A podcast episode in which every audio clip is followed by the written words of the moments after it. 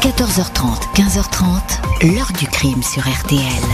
Jean-Alphonse Richard. Dans sa façon de tuer, d'abord, il a toujours euh, agressé un, un, jeune couple qui, était en voiture à la campagne.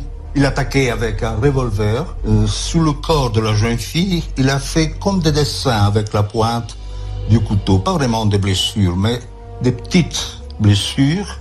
On a compté environ 99.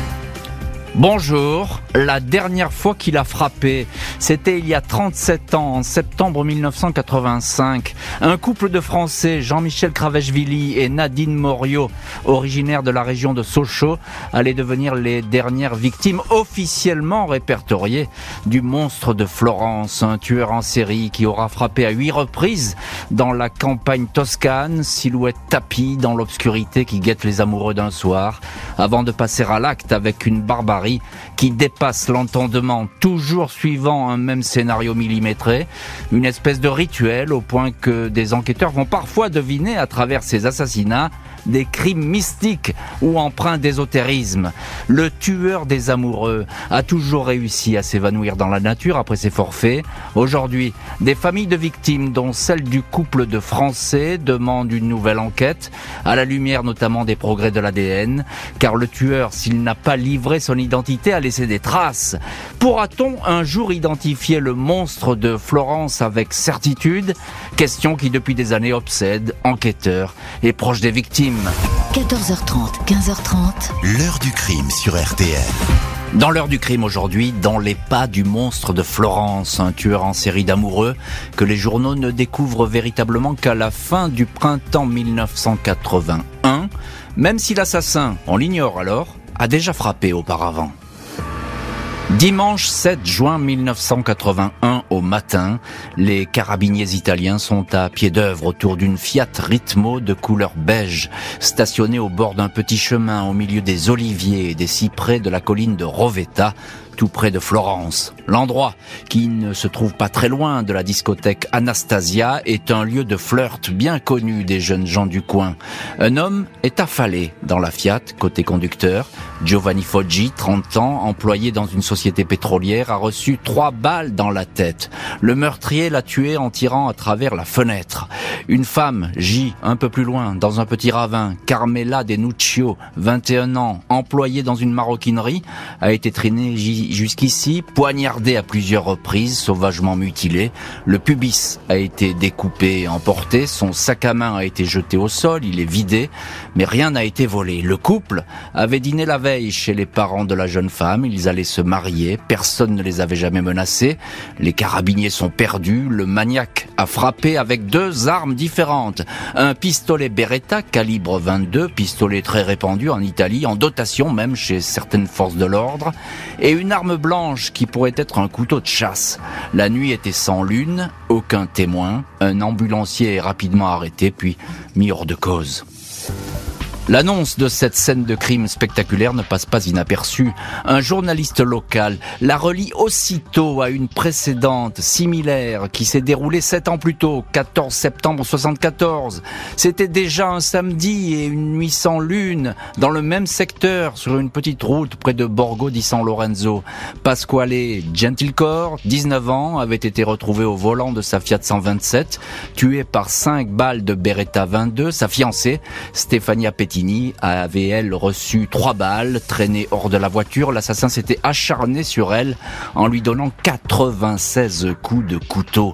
À l'époque, il avait déjà découpé le pubis de la victime ainsi qu'une partie de son sein gauche, laissant des scarifications qui avaient fait penser à un rituel ésotérique, une messe noire. Apparemment, le meurtrier est le même dans les deux cas, l'expertise balistique est formelle. L'arme est identique dans les deux doubles crimes, les découpes au couteau sont de la même main, les sacs des jeunes femmes ont été vidés sur le sol mais rien n'a été dérobé. Le sadique qui rôde dans les collines toscanes, va hériter de ses premiers surnoms, le tueur des amoureux ou l'assassin des nuits sans lune. Mais il ne va pas tarder à être baptisé le monstre de Florence. 22 octobre 1981, les fiancés Stefano Baldi, 26 ans, et Susanna Cambi, 24 ans, sont retrouvés sans vie dans un coin de campagne. La scène se répète. Coup de feu et coup de couteau, mutilation identique constatée sur la jeune femme, même si la méthode est un peu plus maladroite. L'assassin a frappé autour de minuit, selon les légistes. Des cartouches percutées sont de marque Winchester, avec la lettre H sur le culot. Les enquêteurs disposent de deux témoins et a aperçu un automobiliste suspect au regard sévère et sombre. Un premier portrait robot est dressé. Il montre un homme au visage dur, sourcils épais, crâne dégarni et lèvres pincées. Un portrait robot qui sera publié quelque temps plus tard euh, dans les journaux, mais qui ne va pas entraîner l'identification du monstre de Florence. Lequel monstre, puisque c'est comme cela déjà qu'on l'appelle à l'époque, va continuer à frapper et un monstre à qui on va attribuer un crime encore plus ancien, mais on va voir ça euh, dans le chapitre euh, suivant. Bonjour Richard Rosé. Bonjour. Merci beaucoup d'être au téléphone de l'heure du crime euh, depuis l'Italie, hein, je crois, où vous, où vous vivez. Tout à fait, depuis Rome. voilà, depuis Rome où vous vivez, vous êtes euh, journaliste et à l'époque de cette affaire. Oui, je suis journaliste. Je suis, ça fait 40 ans que, que je suis en Italie. J'étais longtemps correspondant du Figaro. Voilà, c'est ça, c'est ce que j'allais dire. Vous étiez à l'époque de, de, ces faits euh, correspondant, correspondant du journal français Le Figaro. Alors on en reste, Richard Rosé, à cette fin des années 70, début 80, trois meurtres en Toscane. On peut le dire dans cette région que vous connaissez parfaitement, Richard Rosé, euh, une région parfaitement bucolique. On ne peut pas dire qu'elle soit euh, en accord avec une scène de crime. Non, mais c'est une euh, campagne euh, euh, très particulière où il y a beaucoup de d'ésotérisme, beaucoup de pratiques occultistes. Euh, euh, il y a un, un, malaise qui qui, se, qui qui existe dans cette campagne autour de la ville de Mercatale et dont Pacciani, le, le monstre mmh. présumé, était originaire. donc il y a il y a un, un fond de, de violence qui existe dans, ce, dans cette euh, campagne. Mmh. Et, les, et les, les, gens ont été terrorisés euh, après ces premiers assassinats. Ils n'osaient plus sortir, ils n'osaient plus. Se... Seuls les victimes étaient d'ailleurs des gens qui ne connaissaient pas la région. Alors, c'est très intéressant ce que vous racontez, euh, Richard Rosé. Les suspects, on va les laisser de côté pour l'instant. On va en parler dans, dans, au fil de cette heure du crime. Euh, mais vous, vous évoquez le rituel ésotérique, on peut dire des messes noires ou un rituel diabolique. Euh, tout de suite, les enquêteurs, ils, donnent du crédit à cette piste. Oui, mais en fait, euh, ça s'est déroulé en plusieurs, plusieurs étapes. Dans une première étape, euh, après le premier meurtre, le procureur de Florence, euh, Pierre-Luigi Vigna, que, que j'ai rencontré plusieurs fois, euh, a donné, a cru qu'il s'agissait d'une piste sarde.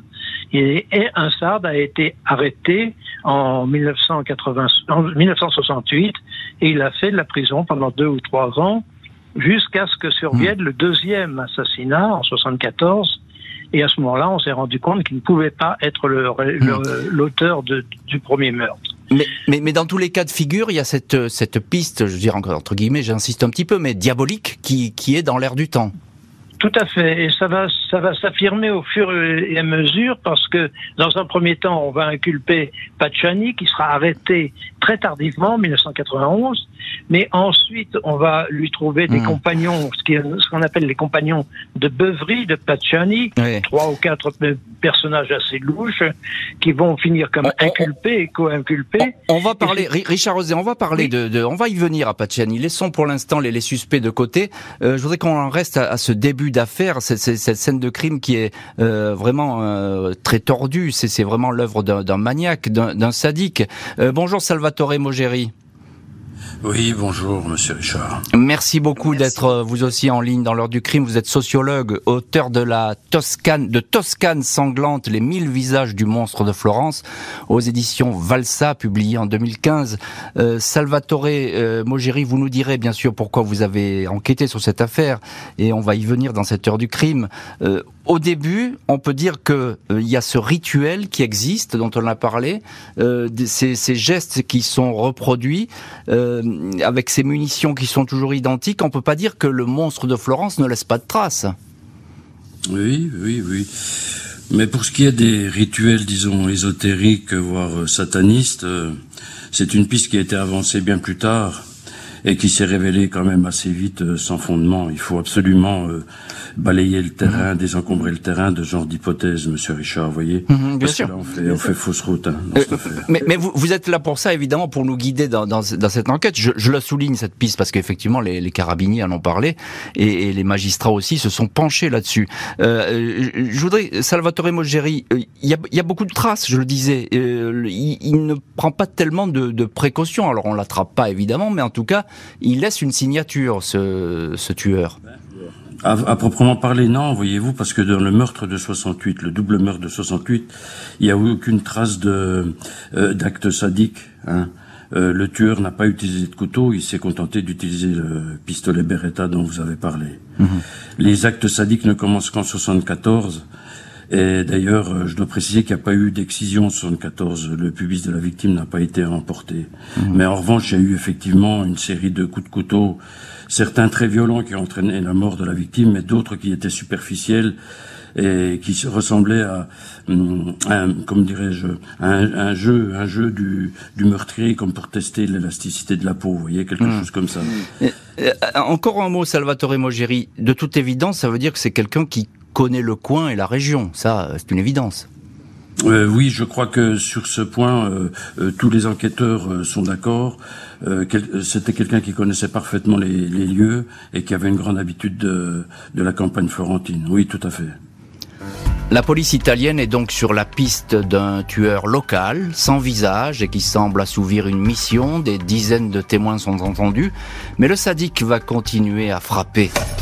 Samedi 19 juin 1982 à Montespertoli, commune au sud de Florence, deux jeunes gens du coin, le mécanicien Paolo Menardi, 22 ans, et sa fiancée Antonella Migliorini, sont attaqués autour de minuit dans leur voiture. Paolo, colosse de 2 mètres et 120 kilos, est blessé et réussit à enclencher la marche arrière. Les coups de feu redoublent. Antonella est tuée, Paolo grièvement blessé. Le monstre de Florence laisse derrière lui les douilles Winchester marquées de la lettre H. Cette fois, il ne s'attaque pas au corps de la jeune femme, pas le temps, sans doute dérangé dans cette opération qui ne s'est pas déroulée comme prévu. Paolo respire encore quand le crime est découvert.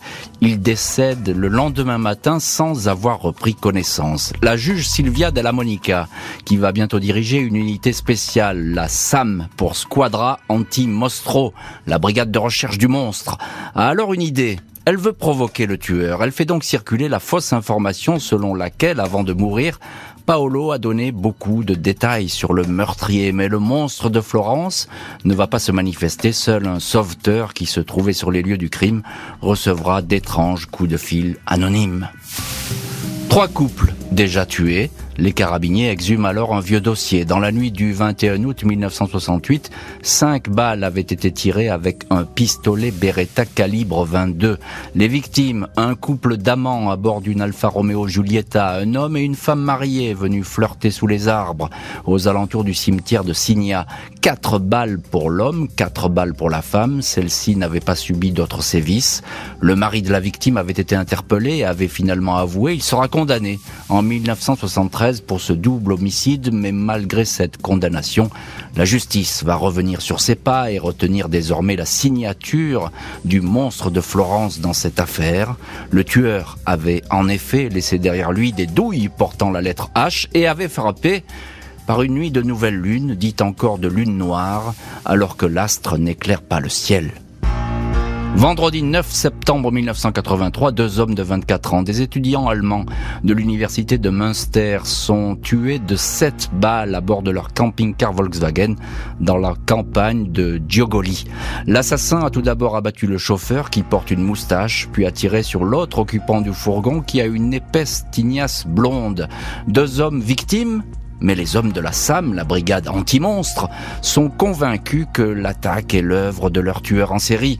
Ils pensent que celui-ci s'est trompé. Il aurait cru que le jeune Allemand, silhouette mince et chevelure blonde, était une femme. 29 juillet 1984, Claudio Stefanacci, 21 ans, et Pia Gilda Rondini, 18 ans, sont mitraillés sur la banquette arrière de leur Fiat Panda. La jeune femme est frappée de plusieurs coups de couteau, son pubis découpé ainsi qu'une partie du sein gauche. C'est la signature du monstre. Des témoins vont décrire un homme costaud, crâne dégarni, bien habillé, qui quelques heures avant la tuerie aurait regardé le jeune couple d'une drôle de façon dans un bar. Un nouveau, nouveau portrait robot va être esquissé, mais la piste va se perdre. Et on va voir que dans le chapitre suivant, que le monstre va s'en prendre une dernière fois à un couple des Français. Euh, il va se manifester, mais ça on en parlera dans le chapitre euh, suivant. Pour l'instant, le monstre est bel et bien dans la nature, dans cette nature euh, toscane. La police, Richard Rosé, journaliste, et à l'époque vous étiez pour le Figaro correspondant à Rome. La police et la justice travaillent, beaucoup d'auditions. Il va y en avoir des, dizaines, des centaines. On peut pas dire que les carabiniers n'aient rien fait dans cette histoire. Effectivement, effectivement. Et la, la squadra anti-crime, anti-monstre, hmm. a même établi une liste de 24 euh, coupables présumés ou suspects présumés, parmi de 26 suspects présumés. Parmi, sur, sur, cette liste figurait déjà le nom de Pietro Pacciani. Hmm. Alors pourquoi? Pourquoi Pietro Pacciani parce qu'en 1950, Pietro Fascini avait été arrêté une première fois. Euh, à l'époque, il avait une petite amie dans mhm. un bal populaire. Et elle s'était oui. apartée, elle s'était. Euh, oui, mais vous, vous, oui, je comprends, je comprends, Richard Rosé, mais vous, vous allez un peu, un peu trop vite dans cette histoire parce que parce que Pacciani, on va en parler. Euh, je voulais juste dire par là que effectivement, c'est une histoire qui mobilise l'opinion et mobilise euh, la police. Hein. Euh, on en parle beaucoup à ce moment-là en Italie. Tout le monde, toute la police est sur les dents et ça fait les gros titres. Ça fait les gros titres, bien mmh, sûr. Mmh. Euh, Salvatore Mogeri, euh, sociologue et auteur de Toscane sanglante, les mille visages du monstre de Florence. Euh, il y, a y a ce double crime qui refait surface, double crime daté de 1968. ça, c'est étonnant la manière dont on retrouve cette affaire finalement. Oui. Alors oui, je voudrais dire un mot là pour abonder dans votre sens. Il faut tenir compte de la temporalité de la, euh, de l'action criminelle de, de, de, ce tueur. Effectivement, euh, on, on, apprend euh, par, par des, des, des, des, comment dirais-je des, des informations que je vais dont je vais parler tout à l'heure. On apprend que la, la, première fois où il a où il a frappé remonte à 68. Mmh. Et ensuite il y a, y a une latence de, de 7 ans jusqu'en mmh. en 74 et de nouveau une, une latence de 6 ans ou l'inverse, excusez-moi, je me rappelle plus si mes calculs sont justes. Et euh, en tout état de cause, à partir de 81, on assiste à un crescendo qui met, euh, bien entendu, la population à l'agonie. Quoi. Mmh. Chaque été, à deux reprises en, plus en 81, le, le tueur frappe, euh, s'acharne de façon sauvage sur les victimes, comme vous l'avez dit. Et, et puis l'été arrive et, l'angoisse, l'angoisse s'installe sur la population et, et, et comment dirais-je, la, la, Florence, la, la, la, Toscane devient étouffante pour euh, pour pour les gens. Et malgré la, le déploiement des, des, des forces de l'ordre, malgré les appels à la prudence, etc., euh, chaque année il arrivera à, à frapper mmh. et, mmh. et, à tuer des couples. Effectivement, donc euh, l'angoisse est au est au plus fort. Quoi. Alors ça, c'est effectivement, vous racontez parfaitement ce climat qui peut régner en Italie, et puis effectivement ces années qui passent parce que c'est pas quelqu'un qui agit de manière euh, très euh, régulière. Il laisse passer du temps, euh, il revient à la charge et effectivement toujours avec ce même scénario qui est euh, vraiment euh, très très impressionnant. comment est-ce qu'on remonte jusqu'en 68 Qu'est-ce qui s'est passé pour que les carabiniers d'un seul coup ils mettent la main sur ce dossier? C'est très simple, c'est très simple. après l'agression de de 82, la police reçoit une lettre anonyme avec un, un, un, euh, un article de presse qui remonte à 73 euh, ou 74, Euh, non, attendez, je me, je me mélange. Qui remonte euh, Si, si, c'est ça, en 73-74, parce que le premier crime a eu lieu en 68. Et un article de presse qui relate ce, ce double crime euh, de 68, et euh, où il apparaît effectivement que les douilles et le pistolet qui avaient mmh. été utilisés par le tueur sont les mêmes que ceux qui ensuite sont euh, utilisés dans les autres doubles crimes. Donc, on va mettre le nez dans ce dossier de justice où un, un coupable avait été trouvé, et effectivement, on fait un parallèle on se rend compte que c'est la même arme qui a frappé, que le tueur donc a déjà euh, tué bien avant 74 euh, et bien avant 81, et c'est à ce moment-là que la piste s'ouvre la piste sarde, puisque l'auteur de présumé, enfin le, coupable de ce crime de 68 n'est autre que le mari de la victime, qui sont deux sardes en fait. Voilà, c'est ça. Et donc on, va on va estimer que c'est peut-être pas le mari, mais en tout cas que effectivement il y a peut-être une autre piste à creuser, et ce pourrait être le, monstre de Florence. Euh, Richard Rosé, quelques années plus tard, là, je fais un petit bond, mais 1989, il va y avoir un rapport des, profilers, comme on dit, du FBI américain. Les, Italiens vont faire appel au, FBI pour essayer de savoir qui il est, ce monstre. Tout à fait, tout à fait. Et, est-ce qu'on sait ce que dit ce rapport? Euh, Oui, enfin, le, le, rapport ne précise pas, ne cible pas précisément Pacciani, qui est encore en liberté, il sera arrêté que deux ans plus tard, mais euh, donne une une physionomie assez précise de, de sa mentalité, de son, de son cadre criminel et, et, des pulsions qui l'animent. Oui, c'est un peu, un peu, un peu un portrait en ombre chinoise qui se dessine hein, avec, euh, avec un, tueur. Alors, on apprend, j'ai lu quelques pages de ce rapport, effectivement, on n'apprend pas grand chose parce que on enfonce un peu des portes ouvertes, il faut bien le dire. Le FBI dit que c'est un homme solitaire, frustré, enfin, etc. Il y, a, il y, a, un peu tous les poncifs euh, euh, qui reviennent. Salvatore, allez-y, allez-y, Richard Osé. Non, simplement, euh, simplement, quand ils établissent cette liste des 24, 26 suspects qui leur semblent, euh, qu'il faut, sur lesquels il faut enquêter, euh, et que le nom de Pacciani apparaît, on va hmm. revoir les faits antérieurs imputables à Pacciani, hmm. et on retourne sur ce hmm. meurtre de 1950 68, euh, de, 68. Ouais, non, mais il avait, attendez, attendez, il avait, il avait commis un premier meurtre. En ah oui, non, mais ça, ça, ça, ça, effectivement, mais ça, c'est, ça, c'est l'histoire de, de, de, Pacciani. Encore une fois, on va y venir, vous inquiétez pas. Euh, je vous le promets, Richard Rosé, on va en parler de Pacciani. Le tueur des collines toscanes va croiser une fois encore la route d'un couple, Jean-Michel Cravèche-Villy et Nadine Morio. Ils s'apprêtaient à rentrer chez eux dans l'est de la France.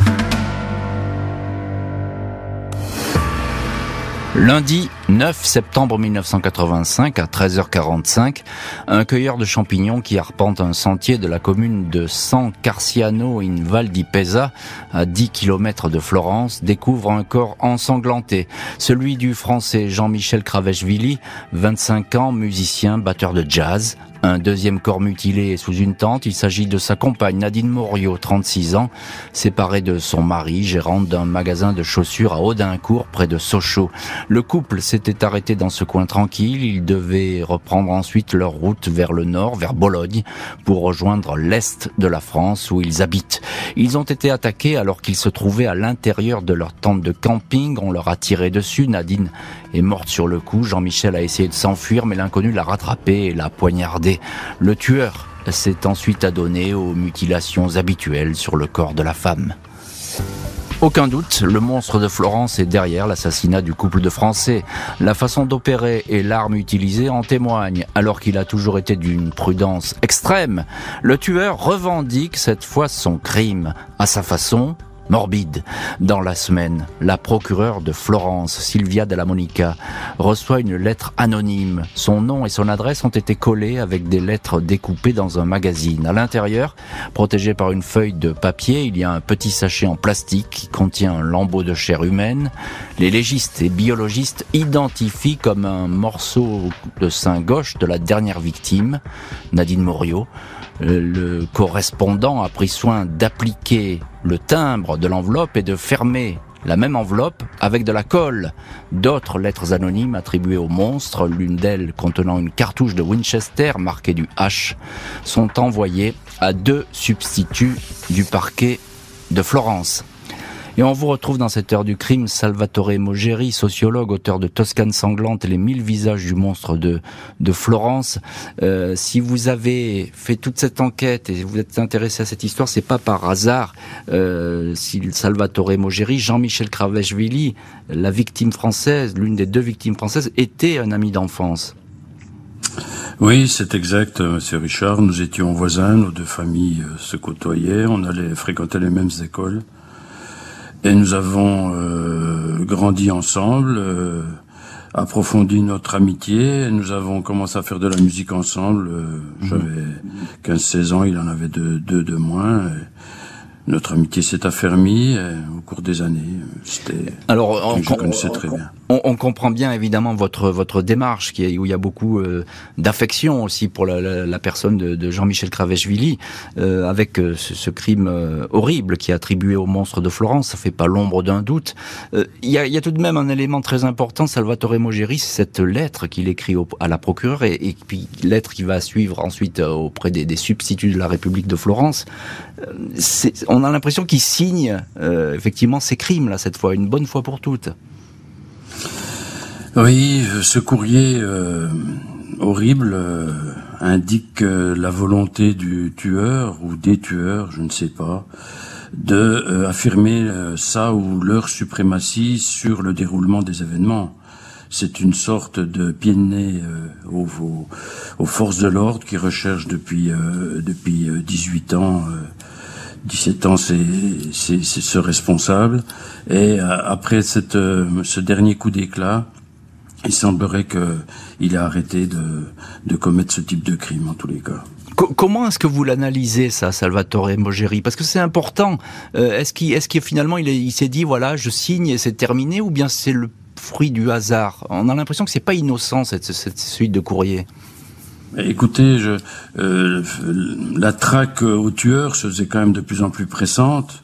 Peut-être que la police, la gendarmerie, à force de fouiller dans tous les recoins à la recherche du coupable, a fini par effleurer euh, quelqu'un. Enfin, celui-ci, il hmm. s'est dit qu'il était peut-être temps pour lui d'arrêter de ce genre de crime parce que rien ne dit qu'il n'a pas continué sous d'autres formes à assassiner des gens, on n'en sait rien.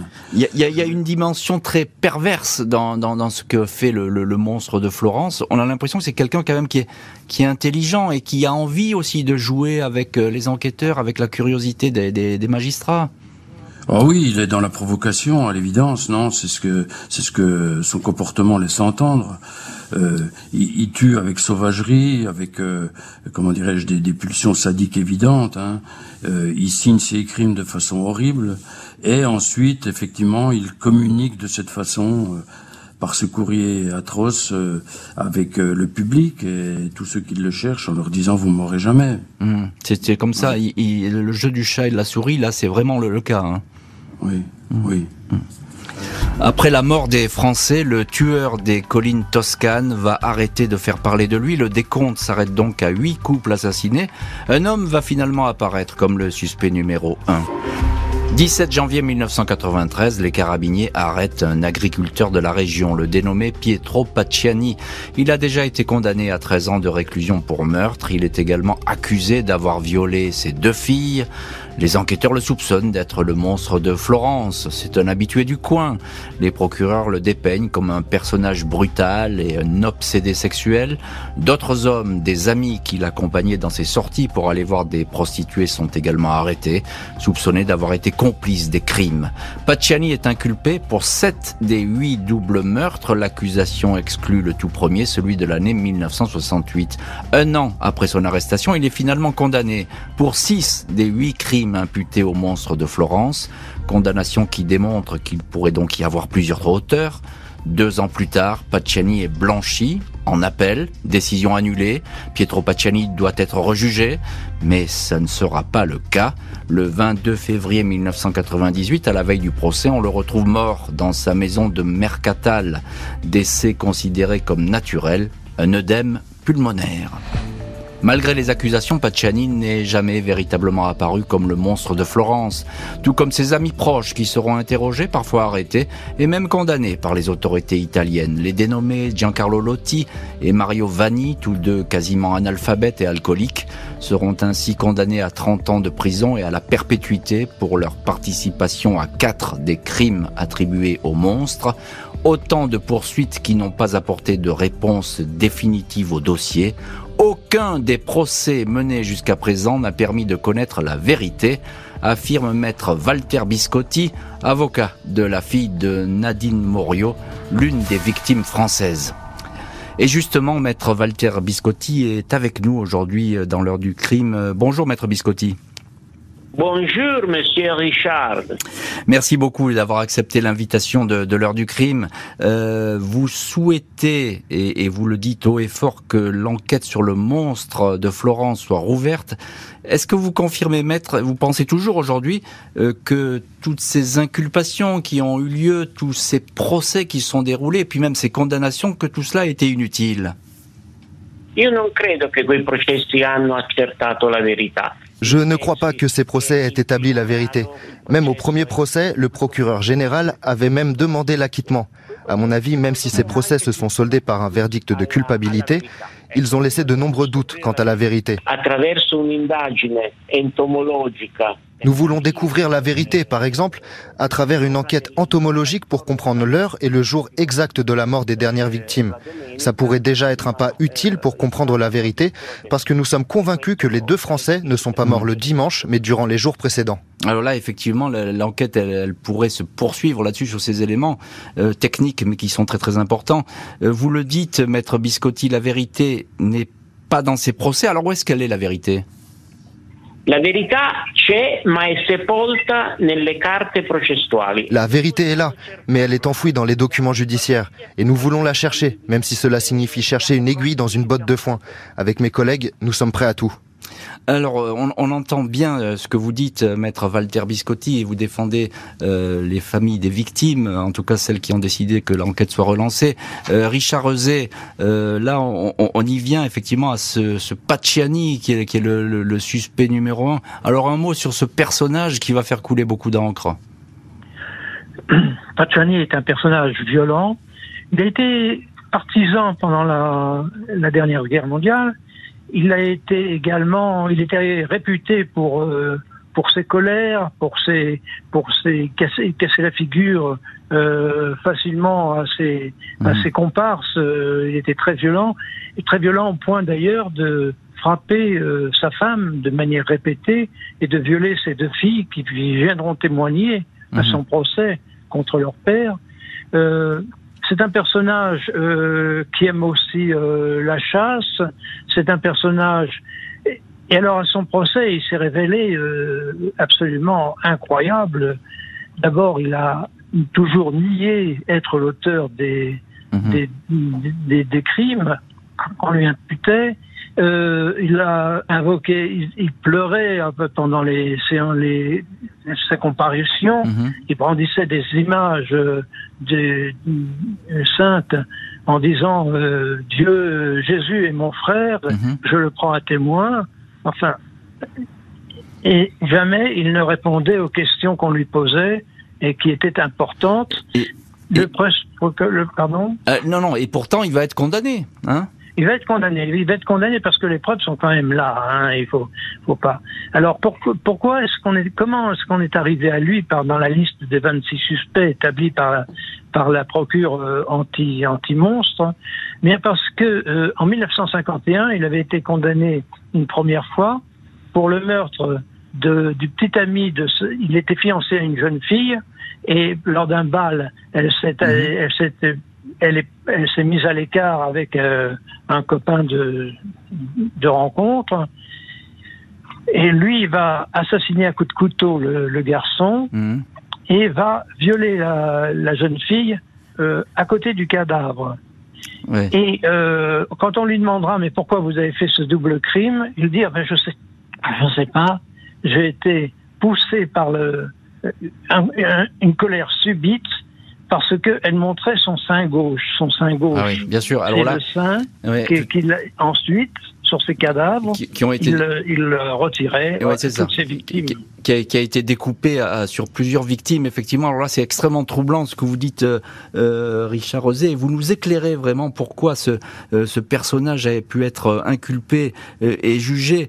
Salvatore Mogeri, en dépit de ce que dit Richard Rosé et des, éléments qui, ont, qui vont contre Pacciani, finalement, il va y avoir des doutes. Et on n'est pas sûr qu'il soit le monstre ou peut-être un des monstres. Écoutez, je suis obligé de m'inscrire en faux contre ce que vient de dire Monsieur Eusé. Hein. Euh, à l'inverse, je suis tout à fait d'accord avec ce que nous a dit euh, Maître Biscotti. La vérité n'a pas été rendue dans cette affaire, et on se moque du monde avec euh, ces histoires de Pacciani hmm. et des copains du goûter, là, ou des copains de Beuvry. Hmm. Je veux dire, ces histoires de Saint-Gauche, c'est une énorme foutaise. Je vous ferai remarquer que les premières excisions concernaient le pubis. Qu'est-ce que le pubis a à voir avec ce fameux hmm. Saint-Gauche qu'aurait montré la fiancée de Pacciani Oui, mais vous, vous, c'est intéressant ce que, ce que vous dites, Salvatore Mogeri, et ça veut dire qu'il y a effectivement un vrai débat et, et une vraie euh, polémique autour de même de, la, du, coupable, enfin de, cet homme Pacciani qui serait considéré comme le, comme le meurtrier.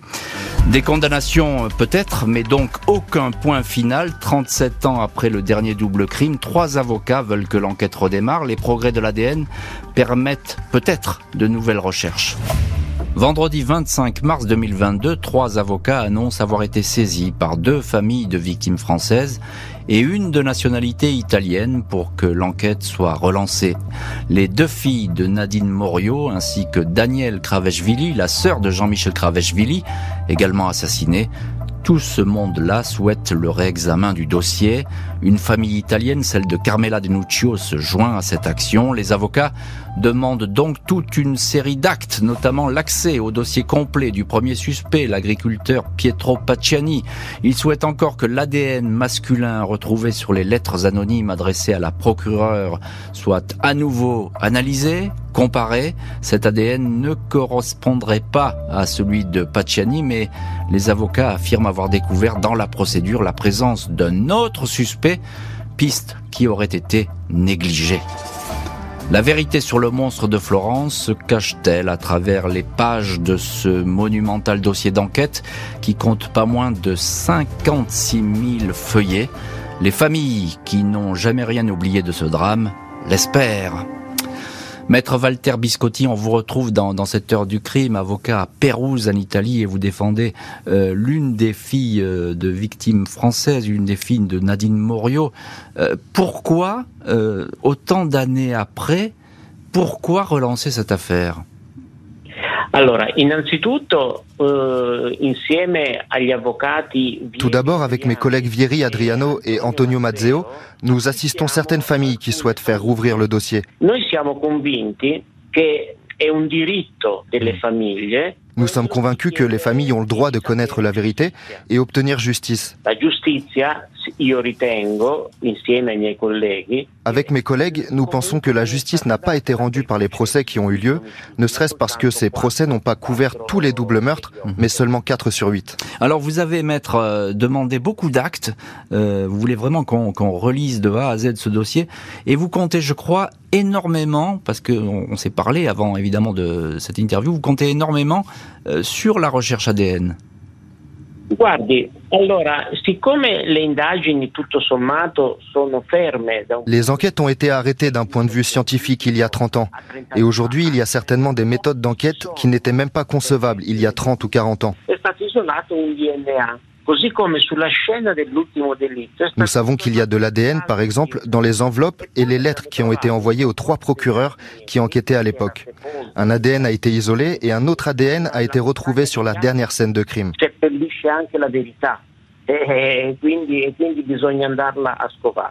Nous voulons utiliser les dernières techniques scientifiques pour parvenir à identifier cet ADN.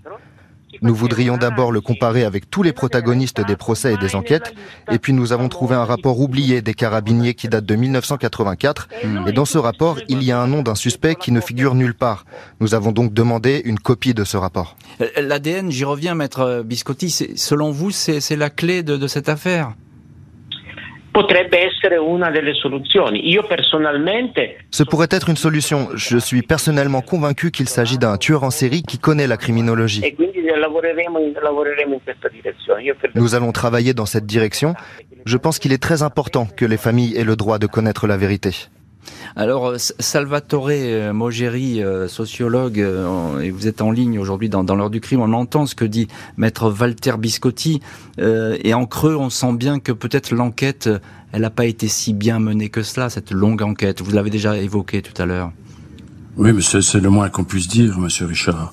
Elle a été totalement fantaisiste et a suivi des, comment dire, des objectifs qui n'étaient pas ceux de la découverte de la vérité. Et il est temps aujourd'hui que la justice italienne se prête enfin euh, aux exigences euh, des avocats, euh, ouvre les dossiers largement, ouvre l'accès aux dossiers largement aux, avocats des familles, chose que, la justice se refuse à faire, évidemment, pour ne pas se voir remise en cause dans ses jugements antérieurs c'est tout à fait scandaleux et inadmissible. Quoi. Les familles sont, sont vraiment écœurées par le comportement de la justice. Hum. Vous, vous ne croyez pas, pour qu'on enfonce bien le clou, mais enfin je vous ai compris, vous ne croyez pas à la culpabilité d'un Paciani et aux autres qui ont été condamnés? Non, non, Pacciani n'a rien à voir avec ces avec ces crimes affreux. Il n'avait pas l'envergure de de, de, de, de l'affaire. Hein. Quand on connaît les détails, on se rend compte qu'on on a affaire à quelqu'un d'intelligent, de super organisé, et pas un être plutôt frustre et, et impulsif comme l'était le Pacciani. En somme, vous voyez. Pas, pas, pas une brute épaisse, effectivement, notamment avec ses courriers envoyés qui démontrent une espèce de finesse et puis de, de jeu un petit peu diabolique entre guillemets, évidemment. Oui, oui vous l'avez signalé, euh, les, les, les, le, timbre sur la lettre, euh, l'enveloppe euh, n'a pas été collée avec de la salive comme on pouvait s'y attendre, mais elle a été, ils ont été collés grâce à de la colle. Donc, mm. comme le disait Maître Biscotti tout à l'heure, on a vraiment le sentiment d'avoir affaire à quelqu'un qui est au fait des dernières technologies de d'enquête et qui s'est prémuni de toute comment dire mauvaise surprise ultérieure en laissant des traces biologiques de lui sur sur sur l'enveloppe euh, qu'il a envoyé à la juge. Euh, on va terminer avec vous, euh, Richard Rosé, journaliste. À l'époque, vous travailliez pour le Figaro. La, parole est à vous parce que vous êtes en direct depuis Rome, donc c'est un pays évidemment que vous habitez, que vous connaissez depuis des années. C'est une affaire qui continue toujours à faire courir les imaginations, j'ai envie de dire je n'ai pas vraiment l'impression, euh, on n'a pas beaucoup d'informations sur euh, les recours qu'ont intenté les hmm. familles. Bien entendu, s'il y a une part de vérité qui a été éludée, il faut absolument la découvrir. Mais vous savez, les faits se remontent à très loin. Bien sûr. Et en plus, savoir qu'un monstre est encore dans la nature et, est passible de sévir à nouveau, ça, ça effraierait tout, tout le monde. Et, ça, et sans doute, et sans doute même, c'est un monstre qui est, qui est peut-être mort aujourd'hui. Il serait en tout cas euh, âgé. Merci beaucoup, euh, Richard Rosé, euh, maître Walter Biscotti et Salvatore Mogeri d'avoir été les invités de l'heure du crime. Merci à l'équipe de l'émission, Justine Vignot, Marie Bossard à la préparation, Boris Pirédu à la réalisation. L'heure du crime, présenté par Jean-Alphonse Richard sur RTL.